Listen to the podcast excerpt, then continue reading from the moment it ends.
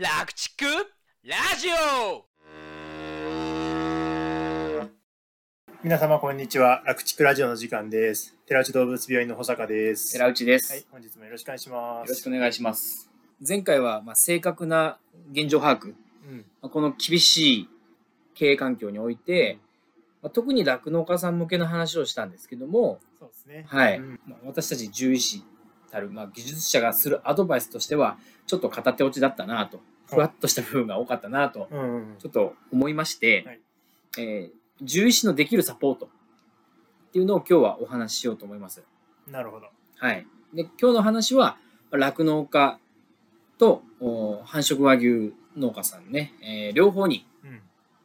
対して、えーまあ、メッセージのある話なので、ぜひ、えー両方の立場のせあの農家さんに聞いていただけたらなと思います。そうですねうんで、その獣医師のできるサポートっていうのを、まず最初に一般的な3つの項目をお話しして、その後、4つ目、目玉のお仮腹っていう方法論ですかね。そうですねはい、仕組みについてお話ししようと思います。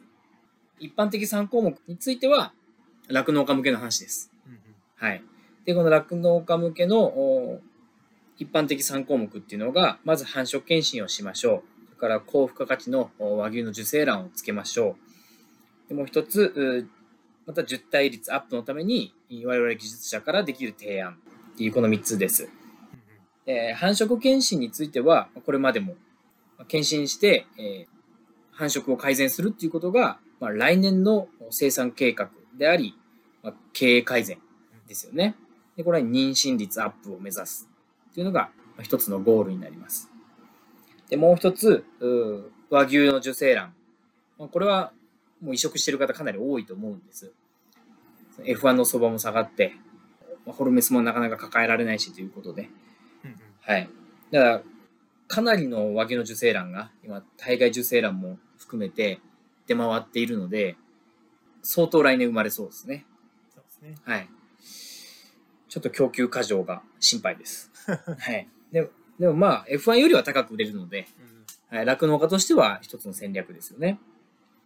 で、もう一つ、受胎率アップの提案っていうもので、まあこれをまた細かく3つに分かれて、一つは人工授精後の HCG っていうまあ製剤をお注射することで、受胎率をアップさせます。人工授精後後5日目。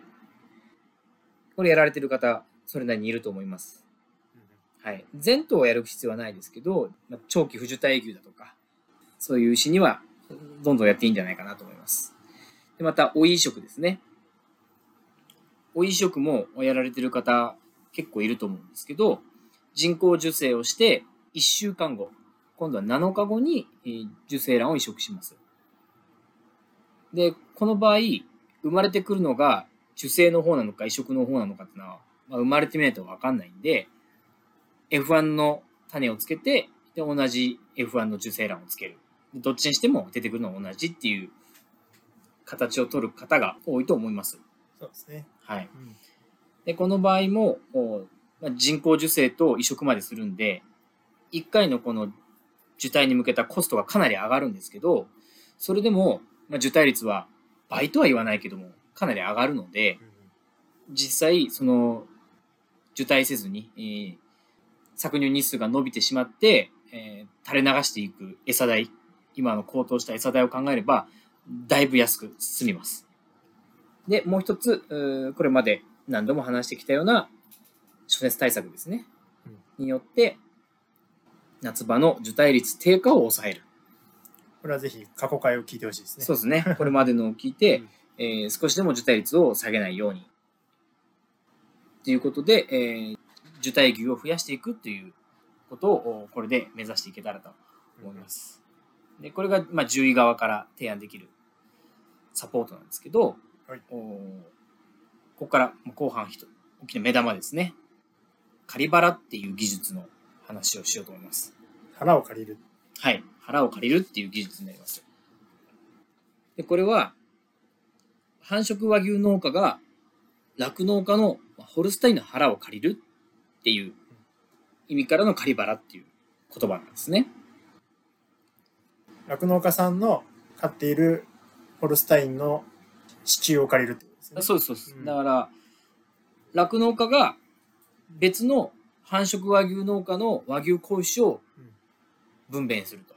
うん、で、えー生まれた子牛をおもう濡れ子の状態、まあ、1日2日ぐらいですぐ繁殖和牛農家が回収しに来ると。で、そこですぐ支払うと。ということは繁殖農家さんが受精卵を持ち込んでくるっていうことですかね。でそうです。はい。繁殖農家のメリットは、自分の農家に、まあ、親牛が10頭しかいなかったら、頑張っても、まあ、年間10頭、11頭ぐらいしか子牛は産めないわけですよね。うんうん成績良くても。で、この酪農家の腹を借りて子牛を生産できれば、まあ、20頭でも30頭でも、まあ、やろうと思えばできるわけですよ。まあ手持ちの受精卵がいくつあるかにもよりますけども、それはできるってことですよね。受精卵を用意するのと、うん。あと、このその子牛を買い取る現金が必要なんで、まあまあですね。キャッシュがないとできないんですけど、うん。だからこれから、おそらく和牛の値段、また来年は落ちていくと思うので、うん。えー繁殖和牛農家が自分の収益を上げようと思ったら、まあ、繁殖を良くするっても限界があるんで、親牛を増やすか、このカニバラによって、親を増やさずに子牛の生産を増やすか、はい、年間の販売子牛頭数を増やす。っていうことをしないと、収益上げられないわけですよね。そうですね。はい。で、親を増やさなければ、まあ、親にやる餌代もかかんないですから、まあ、それをは酪農家に借りると。そういうメリットはあります。で、酪農家側のメリットっていうのが、その受精卵代を自分で用意しないで、えー、しかも受精受精卵移植の方が人工授精よりももう基本的には受胎率がいいので、で、生まれた子牛は、まあ、すぐ引き取ってもらえるので、哺乳する手間もいらない。今、ミルク代もむちゃくちゃ高いですから、そうですね。はい。生乳飲ました方が安く済むって言われてるぐらい。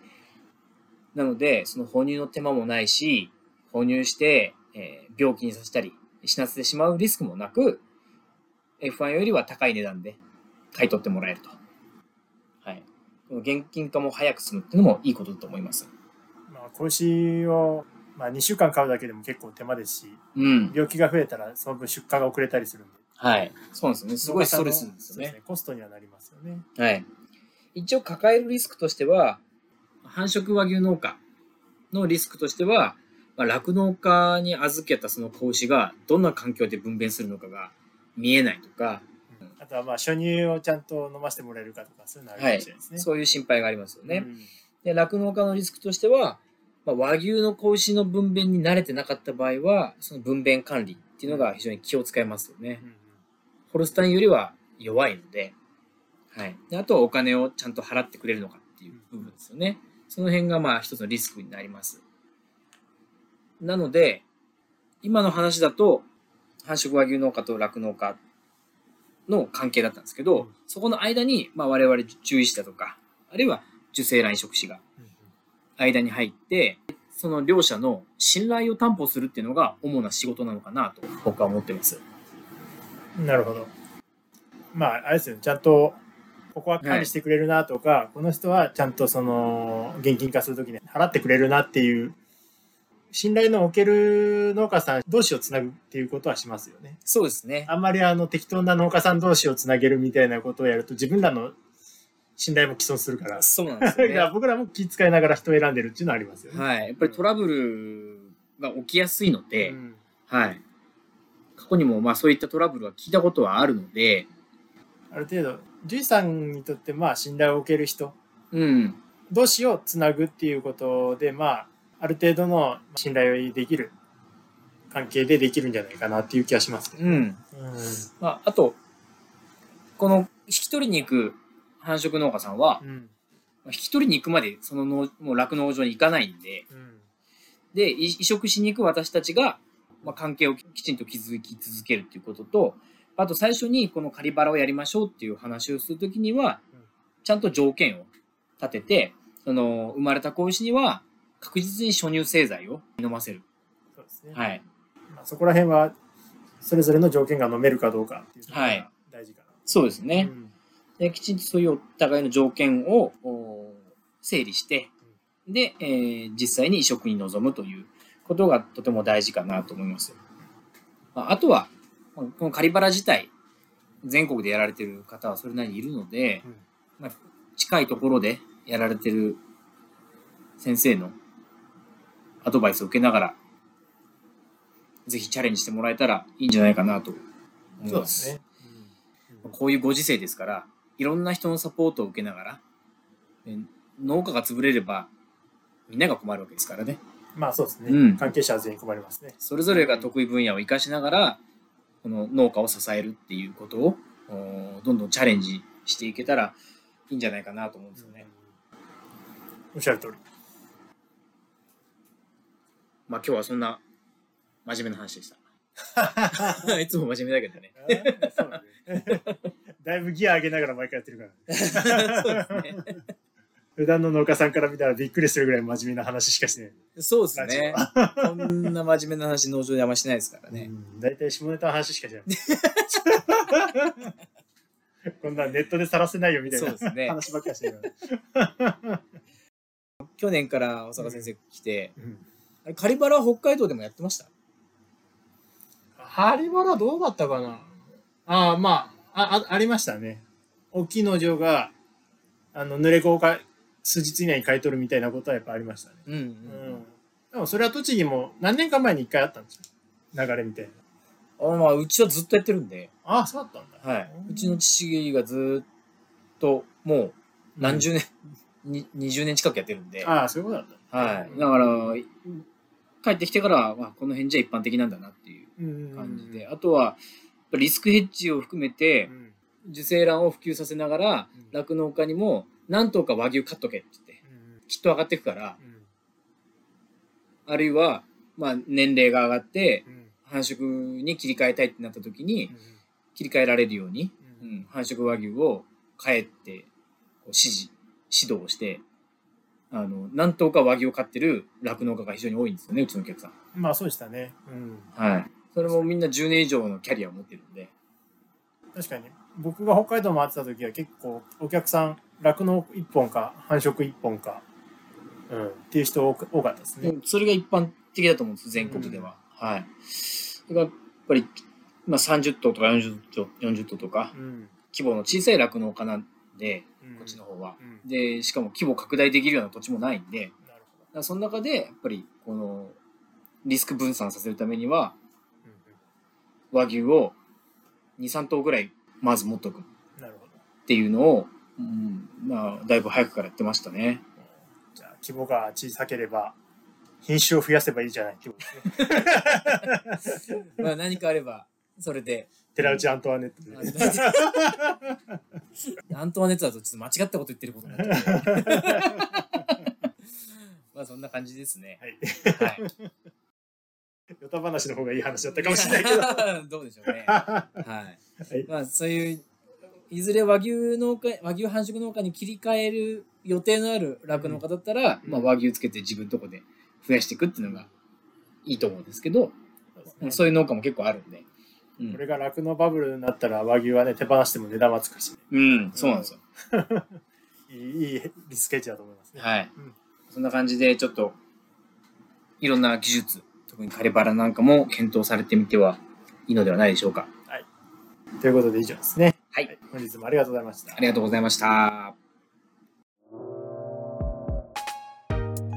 この番組の情報はなるべく科学的知見に基づいてお送りしておりますが現場での経験則や個人的な見解も含まれております牛の治療に関わることはかかりつけの獣医さんとよく相談の上ご検討ください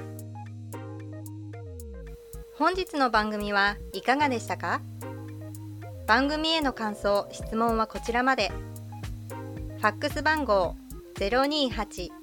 028-675-5975 e メール rakuchiku.radio アットマーク gmail 番組概要欄にも記載してありますのでぜひお気軽にご連絡ください。おさんか。今夜は。